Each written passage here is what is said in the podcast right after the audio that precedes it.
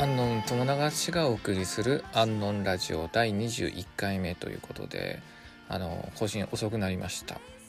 で、今の時間がですね、20時15分を回っておりまして、今日は水曜日かな、あの中間の日になります。でですね、あの以前のねラジオでちょっとインスタグラムがね凍結してしまってあのどうなるかみたいな話だったと思うんですけどまあ、最終的にはあの完全停止ということで。もう最悪なねシナリオをたどってるんですがまあその代わりにねあの YouTube の方を頑張ってあげてるんですけど、まあ、YouTube の方もまあ僕じゃなくてねあの知り合いの方にお願いしてあの作っていただいてるんですけどまあやっぱりねあのすごい大変な作業なのであのやっぱり入れるとね更新の方もちょっと僕もね頑張って手伝えるぐらいのね感じになってあのやらないといけないなとちょっとねいろいろ考えることがたくさんありましてそんなあの水曜日っていう感じで今迎えております。で商品入荷の方がですね、まあ、相変わらずはまイギリス、まあ、イギリス今ロックダウンしてるんですかねあのちょっと全然ニュースの情報が頭に入ってないんですけどまああのー、ちょこちょこ入荷してますで以前話してたあのキャンプ道具とかねそういうものも入荷してましてまあでもねあの送料が高い。もう送料いくらしたと思います？あのね200個届いたんですよ。であのー、今回入ったのがテントとかねハンモックとか入ったんですけどハンモックとかテントがね多分8キロぐらいあるのかな。なんかそのぐらいの重さがあるので、まあ、重量税みたいななんかそういうのもかかったみたいで。で2つ届いて3万6,000円請求されました。もうねイギリス高い。もうほんとね参りましたね。3万6,000円だったら正直イギリスまで行くのに10万ぐらいで行けるんですよ。で今まであの1ヶ月にイギリスからの荷物があのまあ3回ぐらい届くんですけどまあ送料がだいたい7万ぐらい払ってるんですよ月。でもそれだったらもう直接ねあの半年分ぐらいね買い込みに行った方がまだすごい安く済むのであのコロナ明けにはねちょっとイギリスまで行った方がやっぱいいなとか思ったりもしだしたのでちょっとそういう方向でねあの考えております。でまあなるべくねこっから動けるようになりたいので誰か手伝ってくれる人とかねなんか次のお店に行った時になんかアルバイト雇うとかまあそういう感じでやっていかないといけないと思うのでまあ、それはちょっとそれも考えつつっていう感じのまあいろいろと問題が働いてると出てきてまして。でそれをね一つ一つ片付けるためにもね今後まあまずはこのラジオからやろうかなと思いましてでまた更新させてもらいました。でまあちょっとね話が長くなっちゃうのでねあのさっさと商品紹介をしようかなと思っておりますでですね、このラジオはですね、最新の古着と最新のアート本を紹介する番組になっております。この後もね、あの商品紹介をいつも通りさせていただきますので、よかったら聞いてください。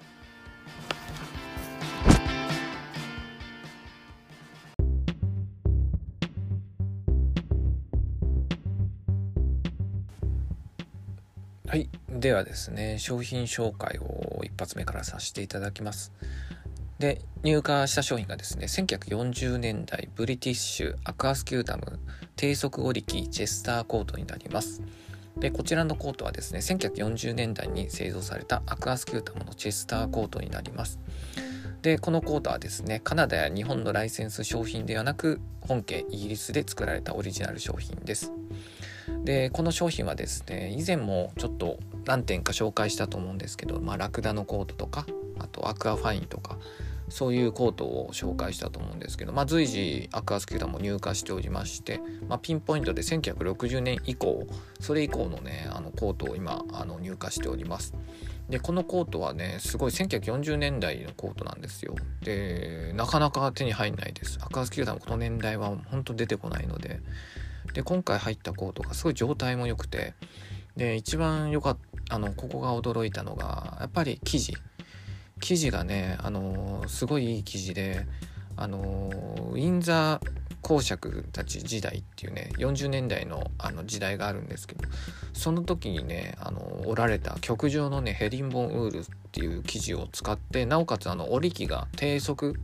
織機っていうあのポール・ハーデンとかでいうとあのドブクロス織機っていうのがあるんですけどもうそれに近いぐらいな、まあ、低温でじっくり織るみたいな空気を入れながらでその方が毛羽立ちもしないしあの上質なウールが折れるっていうあの織機があるんですけどでそれにて織られたコートになります。でまあ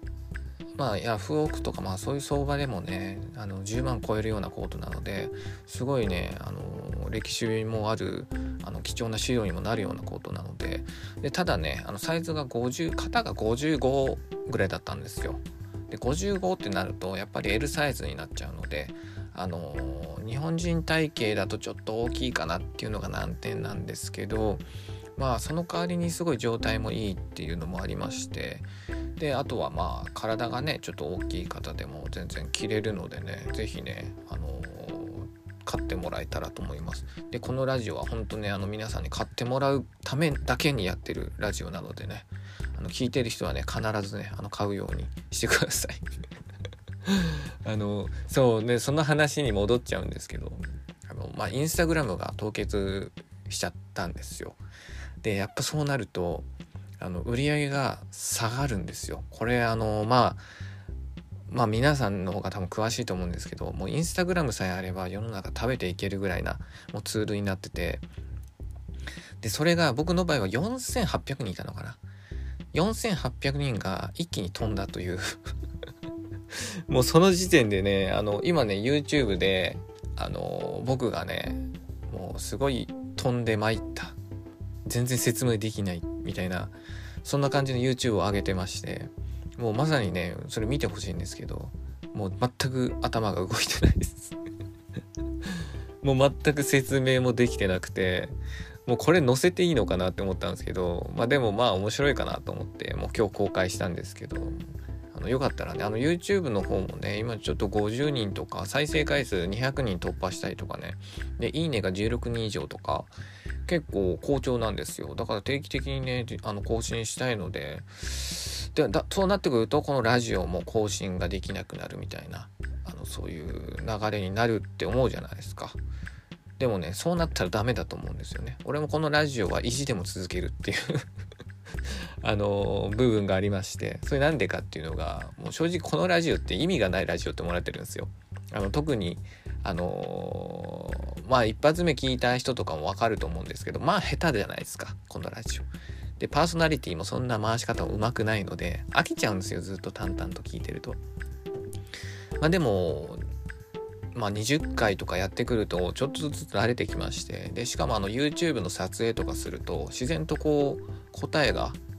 出てくるというかあこういう言い方すれば YouTube 的にはすごい話が通るなとかなんかそういう部分にもつながったりとかなんか全然無駄じゃないんですよね。うん、なんか世の中だったらなんかこう無駄なことをさこう嫌うじゃないですかすぐ。俺正直ね今世の中無駄が足りないんだと思います。もう絶対無駄なことやった方がいいと思います。無駄なことって絶対必ずあの役に立つことって必ず出てくるんでだから世の中無駄なものはないと俺はすごい思ってて。でそれはやっぱ気づかされたのはやっぱノームコアっていう文化ですよね。あのおしゃれすぎた世の中にあえてダサい格好でカウンターとしてそういうスタイルを打ち出すっていうそういう考えなんですけど、まあ、その時点でもう正直ダサいっていうものが存在しないんですよね。うん。なのでやっぱりこうダサいかっこいいとかも正直その時代のやっぱりことであってうんやっぱりそのまあ無駄じゃ無駄なことってほぼないんだなってやっぱそこで気づかされたっていうかそういうのがありましてまあそれもやっぱ全てあの音楽からのやっぱりあの文化から影響を受けてそうやってファッションに流れるっていうまあ流れもあるんですけどそれプラス僕もその間で立ってですごい学ばしてもらったっていうのがありましてだからねあえてねやっぱ無駄なことをやった方がいいなと。そう。だからこのアクアスキューターも正直そんな値段ほどほどなんですよ。儲かる儲かんないギリギリのラインなんですけど。で他の、まあ、アパレル店とかだとバブアだったりあのバーバリーとか押すと思うんですよ。どこもでそれの方が儲かるんですよ。である店舗ではもうブラックモールスキンとあのモーターサイクルしか扱わないぐらいなお店が多いんですよ。ただそれは儲かるんですけどただ商売なんですよ。ただもうあの自分のそんなお客さんをこう楽しませるとかやっぱり何か新しいものを提案するって俺はすごい大事なことだと思うのでうん。だからちょっとね今回はこのアクアスキューターも打ち出したんですけどただあのインスタグラムが死ぬという最悪な結果が出てますのであの是非ねあの買ってください。買わないとねあの次の商品がね入荷できませんので皆さんよろしくお願いします。ではですねあの今日ちょっとね曲の方を相変わらず選んできたんですけど今日はねちょっと昔の曲を流そうかなと思ってます。ちょっとねあの新譜の方がチェックできてなくてであのー、ちょっとやっぱねあのコロナとかそういう影響もあって、あの全体的遅れてきててだからあのー、まあラフトレードの年間ベストの、ね、話も後々しようかなと思ってるのであのよかったら先にちょっと曲の方を投げ、あのー、かけさせていただきます。ではですねダックテールズで Letter of Intent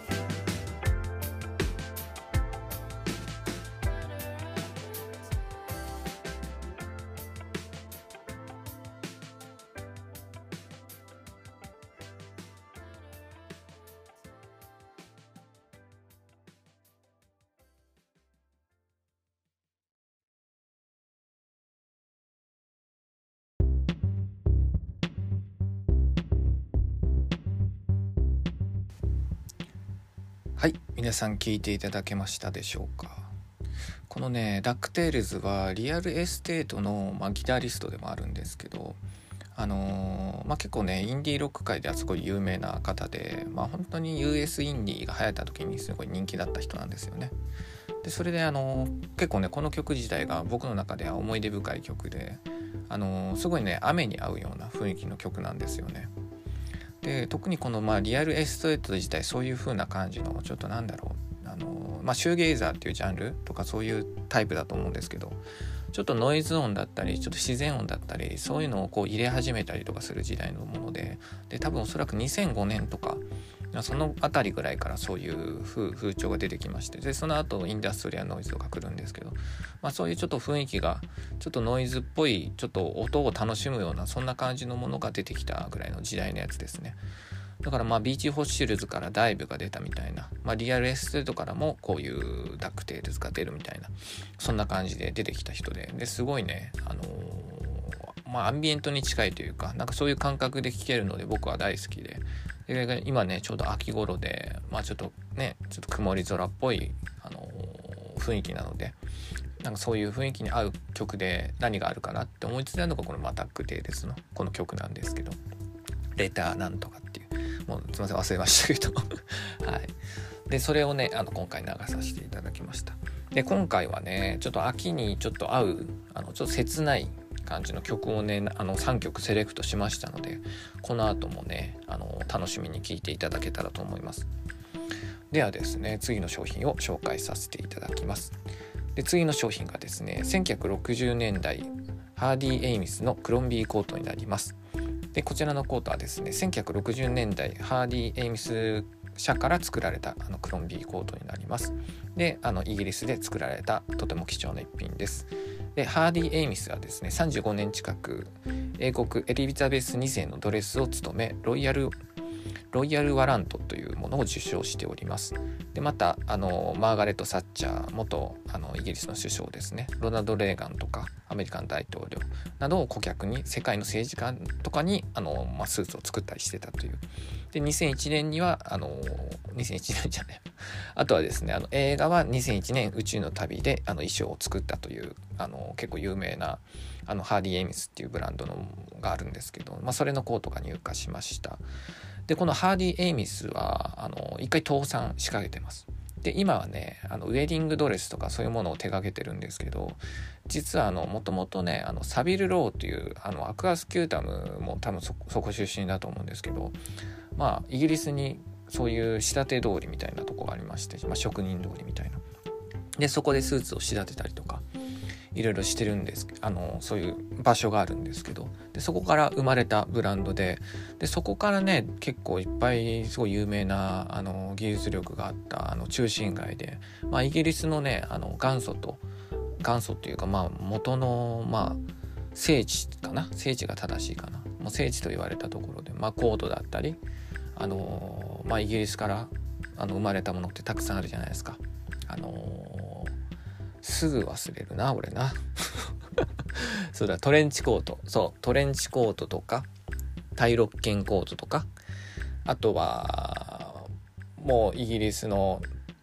これも忘れた。セットアップのねあのコートがあるんですよそういうコートとかもスーツとかもあるんですけどそういうものをそういうサビルローとかいうそういう職人さんの腕から生まれたものってたくさんありましてでその年代のものをちょっとこう入れてみようかなと思ってあの入れてみました。でこれもねあのアクアスキュータムと同じぐらいなクオリティの高さのあのコートなんですけど。であとあのこのクロミーコートって言われるのがですねあのすごい19世紀にあのチェスターフィールド伯爵っていう方があの着られてたコートで。でそのきそのスーツをあののき使われた生地があのクロンビーっていう生地で。で世の中の人もあのそのコートを着るようになってで英国のスキンズとかあとまああそこはまあ階級階級のねでこうやって分かれてるのでそういう人たちにもすごい好まれてたコートですね。でこうまあコートのこう開きというかそこを開くと普通にクロンビーっていうタグがついてるんですよ。でそれを見たあの一般のそういうあのイギリス人の人がああこれクロンビークロンビーコートだっていうことでこのクロンビーコートっていう名前がついたらしいです。でまあ本命を言うと、まあ、チャスターフィールドコート、まあ、最近だと、まあ、まあ高級ブランドだとセリーヌとかまあサンローランとかああいうところでも、まあ、こういうチェスターフィールドコートをベースに作られてますね。でそれのまあ元祖と呼ばれたコートです。でこれがねイギリスメイドでね、あのー、着れるっていうのがまず一番ピンポイントでいいところとまあリアルなものを着れるっていうとこですね。うん。そこにちょっと価値をね見出すかなって思ったので今回入れ入れました。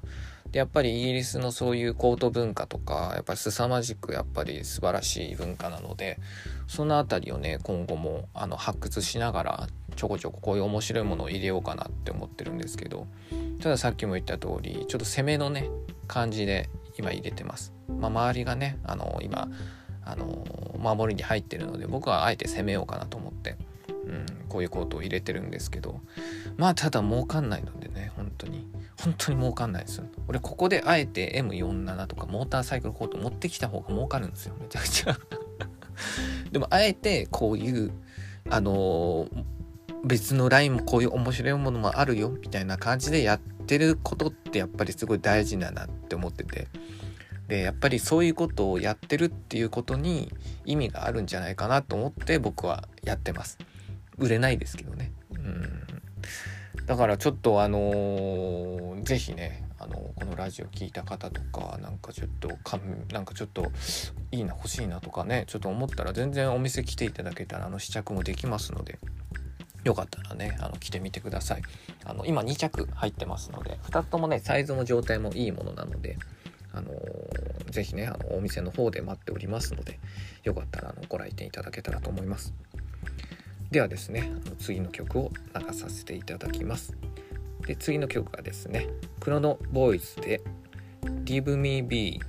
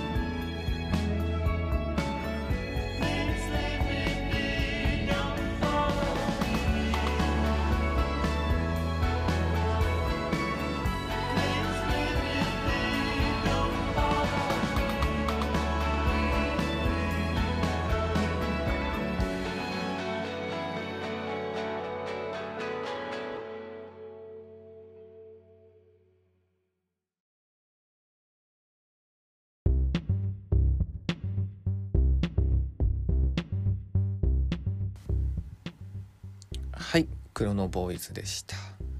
であのー、今回ねこのクロノボーイズをセレクトしたのはですねまずあのー、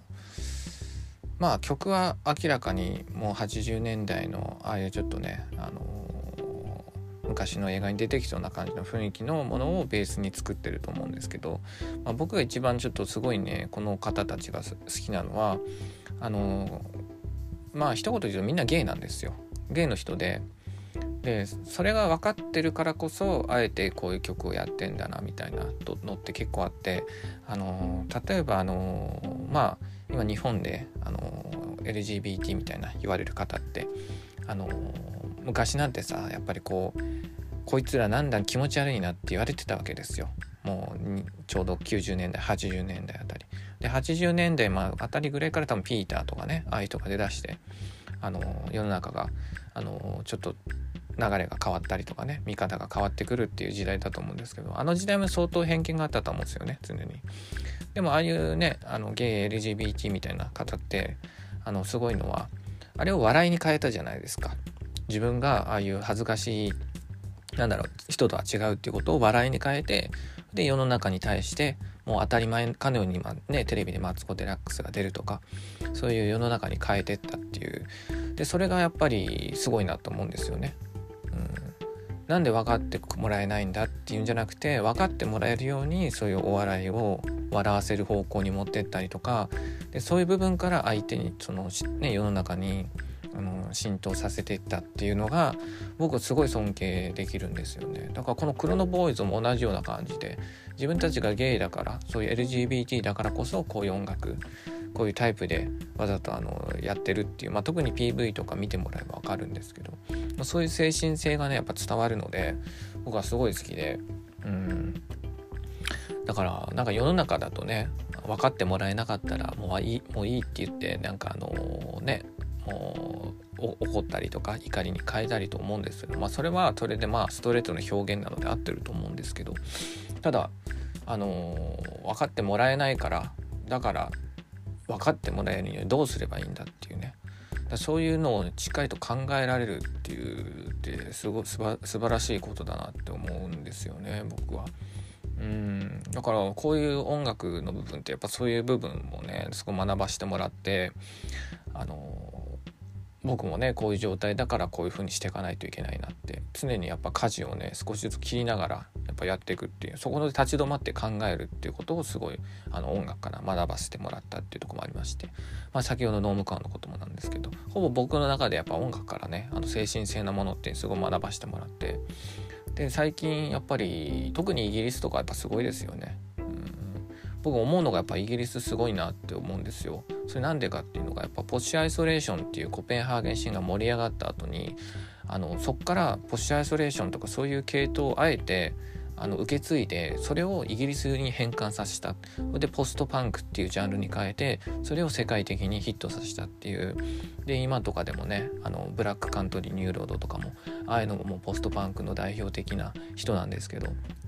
そういう方もね今フェスに引っ張りだこだったりライブ会場全部完売とかなんかそのぐらいの人になってでしかもそれが2世っていうね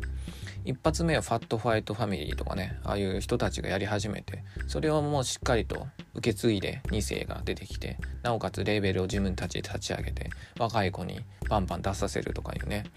なんかそういう考えがねやっぱ素晴らしいなって思うんですよ。すごいなって思って。うん、だからもうイギリス自体あの、まあ、DIY っていう、まあ、日本だと Do it yourself、まあ、日曜大工とかみたいな感じになっちゃうんですけどもともとイギリスのねそういう国があのすごい大変だった第二次世界戦戦後あの復興するために掲げたスローガンが DIY だったっていう話なんですけどそれこそ自分で何かやろうみたいな自分でレンガでもいいから一つでもいいから積み上げようっていうそういう考え方なんですよね。だそれがやっぱりねやっぱ音楽を通してねすごい伝わる部分があって、うん、で特にあのそういうのをね今イギリスがすごい引っ張ってるっていうのをやっぱりすごいなって思ってて。でやっぱりあのまあノームコアの発祥もインガ・コープランドとかねああいう人もまあイギリスだしデューンブランドとかもそうだしうんだからそういうのがねやっぱりイギリスから学ぶことがたくさんあるからだから僕もあの洋服を今イギリスメインで UK シーンっていうか UK メインで仕入れるようになっててうん。だから常にねよく知れるためにもやっぱりこう勉強になるというかそういう感じでやらせてもらってて。うん。でそれをねやっぱり世界的にどんどんどんどんこう変換していくっていうのがねすごいなって思ってあのいつも感心してるんですけど。でそれをトップでね引っ張ってるのがエディ・スリマンとかねああいう人がやっちゃうっていう。うん。だから世界はほんと広いしあのすごいなと常に思います。うん。ですいません。ちょっとね話が長くなっちゃったんですけどこれでねあの最後の商品をね紹介させていただきます。で最後の商品がですね1950年代イギリス軍のコールドウェザーミドルパーカーになります。でこちらの商品はですね1950年代に製造された寒冷地における活動ができるようにボアラインを施されたミリタリーウェアになります。でフードの形状が大きく作られておりここの頭の形に合わせて変更できるあのフードになります。でフロントについてるフックにくぐらせることによってストッパーになり前仕立てで防風性を高めます。でフロントは斜めについたジップアップフラップ式の4層構造になっており収納袖回りベルトアジャスターにクラシックなディティールなども実用性の飛んだ仕上げになります。ということなんですがちょっとねこれ説明すると長くなるのでちょっと途中で切りましたけどまあこれ今すごいあの手に入んなくなってます。かなり手に入んなくなってます。それなんでかっていうとやっぱり1950年代のモッツパーカーだからですね。あの M65 じゃなくてなんだっけな。これもすいません忘れちゃったんですけどアメリカ軍のモッツコートとかも今 SS サイズ S サイズ XS かな？サイズでも10万ぐらいいくようになってしまいまして。でまああの年代って70年代80年代ぐらいなんですよモッツコートが。うん、だからまあまだ個体数はあるので、まあ、10万ぐらいとどまってるんですけど、まあ、ただこのミドルパーカーはあんまり知られてないというか知られてないけどだいぶ個数が少ない。かなり貴重っていう。まあ7万か状態と7万ぐらいいっちゃうんですけどこれも。ただあのそこまでのやっぱ知名度がないからそこまで上がんないっていうだけなんですよ。ただもう個体数自体が明らかに少ないのであの本当ね今ね買っとかないと買えないかもかと思います。だからね状態いいのがあったらね結構手出しておいた方がいいかなって思うんですけど。でしかもこれをね作ってる工場がねあのエルメスのダッフルコートを請け負った工場で作られてまして。でやっぱりそこがすごいですよね。なんかイギリス軍のあの仕立てってまあ1から23か13ぐらいまであるんですよサイズが。それって何でかっていうのが全部仕立ててるからなんですよ。もうその人のサイズ1 6 0センチ50ウエスん？体重5 0キロとかそういう人に合わせて全部1から13とかまで全部サイズが作られててそれに合わせてみんなあの揃えるのででこのミドルパーカーとかもねこういうエルメスとかちゃんとした工場で作ってるんですよ。だからこれこそやっぱりこう職人がね作り上げたっていうのがブランドだなって俺は思います。ただねこうタグがついてるだけじゃなくてしっかりと技術力があるしっかりと歴史があるっていうのが僕はあのブランドだと思ってるんですけど、まあ、職人がもともと作り始めたものだと思うんですよね。うんまあ、ルイ・ヴィトンだってねもともと職人さんがやり始めたブランドなので、まあ、職人が、あのー、すごい頑張って作ってあの作り込んだものを、あの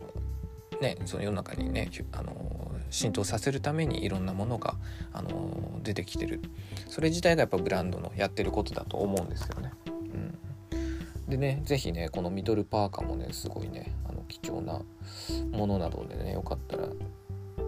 手に取ってほしいんですが今ちょっと気がついたんですが、あの最後の曲をね俺選んでなかったっすね。ちょっとね最後の曲選んでなかったのでその選んでる間にちょっと話しますか。ちょこっと。もう8分ぐらい話してるんですけどでもちょっと話しますかそうですねまあとりあえずあのお店をねちょっと移転するっていう話をしてたと思うんですけどあのまあまあさっきの話にまた戻っちゃうんですけど、まあ、インスタグラムが死んでしまったのでだからちょっとまあその発信力が弱くなってるんですよ簡単に言うと。そうなってくるとやっぱりあのお客さんが来客数が減るので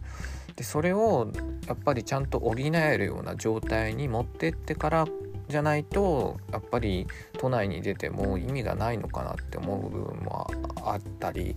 あとはやっぱり、まあ、コロナですね。やっぱコロナが今500人だっけ？なんかそのぐらい出てるんですけど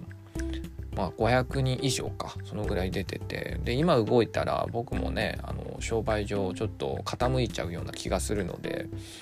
まあ、だからまあ3月頃ぐらいにワクチンが入ってきた頃ぐらいに移動しようかなと今思ってまして。うん。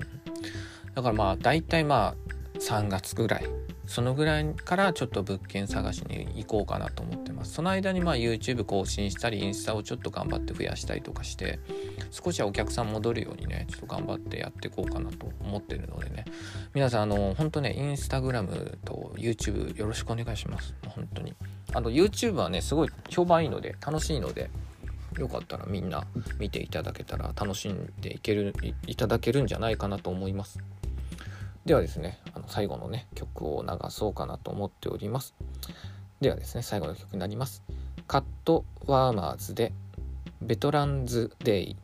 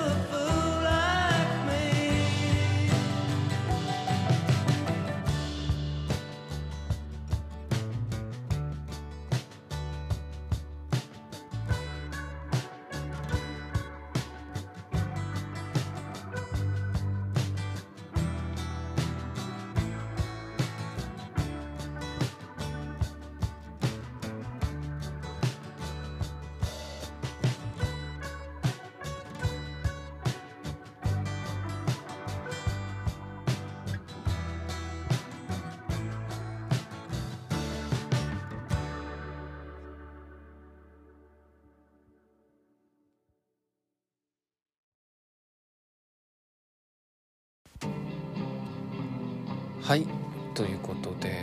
今回はラジオ第21回目ということで100回までねあといくらかな？79回。あと79回。頑張ってやりますのでよかったらね次も聞いてもらえたらと思います。で今回ね最後に流させてもらった人が、まあ、カットワカットワーマーズっていうねバンドの方なんですがこの方はまニューヨークブルックリンを拠点に活動するあのバンドになります。でまあ2005年代とかなってくるとねあのキャプチャートラックスとかあとはワーフキャットレコードとかねああいうちょっとポップ系とかどあのシューゲイザーっぽい感じだったんだけど今はこういう感じのねあの曲に変わってきてましてこれが本当今って感じですよねニューヨークの。であのプロデュースしてるのが、まあ、ホイットニーとかねあのレモンツイングスを手がけてたあのジョナサン・ラドっていう人なんですけど、まあ、フォックスゲンっていうねあのバンドがいるんですよ。でこの人は今年あのラストレードでね多分4位ぐらい入ったんじゃないかな。そのぐらいのバンドで。であの正直ねそのアルバムが僕個人的にすごい良かったんですよ。めちゃくちゃ良かったんですけどただ巷では全然紹介されなくてでもう全く売れないっていうなあのすごい嘆いてたっていうすごい怒ってたっていう情報を聞いたことあります。でそれでもうあのちょっとずつまあこういうコアな人が浸透して一気に爆発して売れたみたいなそんなアルバムなんですけど、あ、そちらの方もねあのよかったら聴いてもらえたらと思います。でラフトレードもね今年早かったですね出すの。もうもうベスト100出たんですよ、まあ、ただねなんかちょっと微妙でしたね。リナ沢山とか3位に入ってたんでリナ沢山とか俺あんまり好きじゃないですよ。もうもう言っちゃってますけど。うん。ただちょっと派手なだけで。でしかもあのアイドルスとかね爆発的に人気だったんで17位とかだったんで。ねうん。アイドルズとあたりとかも一番売れたんじゃないかなと思ったんですけどね今年ね。それが結構下がってたし。でまあびっくりしたのはやっぱ韓国人ですね。韓国人のねアーティストが入ってたんですよ1人。でアジアのアーティストが入るってなかなかなかったと思うんですよ。でそれがね一気にあのラフトレードのベスト100に入ってて。今ちょっとね韓国とかね今すごいあのカルチャーがすごいあの動いてる時で、まあ、k p o p もそうなんですけどあの K ハウスとかねパークハイジンとかあの辺りとかがあのブラッドオレンジと一緒にやったりとかやっぱそういうのもなってきてあと韓国人アーティストがちょこちょこそういうちょっとシューゲーザーっぽい感じのものやってたりとかなんかちょっとずつねそういうのがもうすごい盛り上がってまして今韓国のねあのレコードもたくさん出ててそれを集めてるねあのあの知り合いの人とかもいましてうんここ今すごい盛り上がってますね。だからその流れもあってかあのラフトレードに今回ベスト100に選ばれたという。うん。だから日本負けてますよ。本当に。もう日本負けすぎです。あの昔は日本があのカルチャー引っ張ってるって感じだったじゃないですかアジア。で今ほんと台湾とかあの韓国とかすごくて。でしかも早いんですよね取り入れ方が。あのアイドルの方とかでもポッシュアイソレーションとかやり始めたのをこうねタイプアートみたいなああいう、まあ、ポストパンクとかパンクの人がよく着るア,、まあ、アートワークがあるんですけどそういうのもいち早く入れたしで音楽とかやっぱそういうカルチャーもファッションとかもすぐね早いじゃないですか韓国って。なんかとりあえずやろうぜみたいな。なんかそういうのってまあ日本でいうとまあ80年代とかあったと思うんですけどなんか韓国の方がそういう勢いのが強くてで、まあ、タイヤもそうなんですけど。だからもう完全に今回ラフトレードのそのランキング100を見てあ完全に抜かされたなと俺正直思った部分がありまして。うん、まあ、今後ね、まあ、日本もね負けないようにね頑張ってね、あのー、まあ、僕も精進して、あのー、古着をたくさん売ってで儲かった金でどんどんどんどん面白いものをね提案してでそしてまあ皆さんをね楽しませるようにどんどん精進していきますのでまたこのラジオもね聞いていただけたらと思います。で今回はですね第21回目ということで皆さん今日もね今回聞いていただいてありがとうございます。またあの頑張って100まで更新していくと思いますのでよかったら次も聞いていただけたらと思います。でお相手はですね安納友永淳でした。ありがとうございます。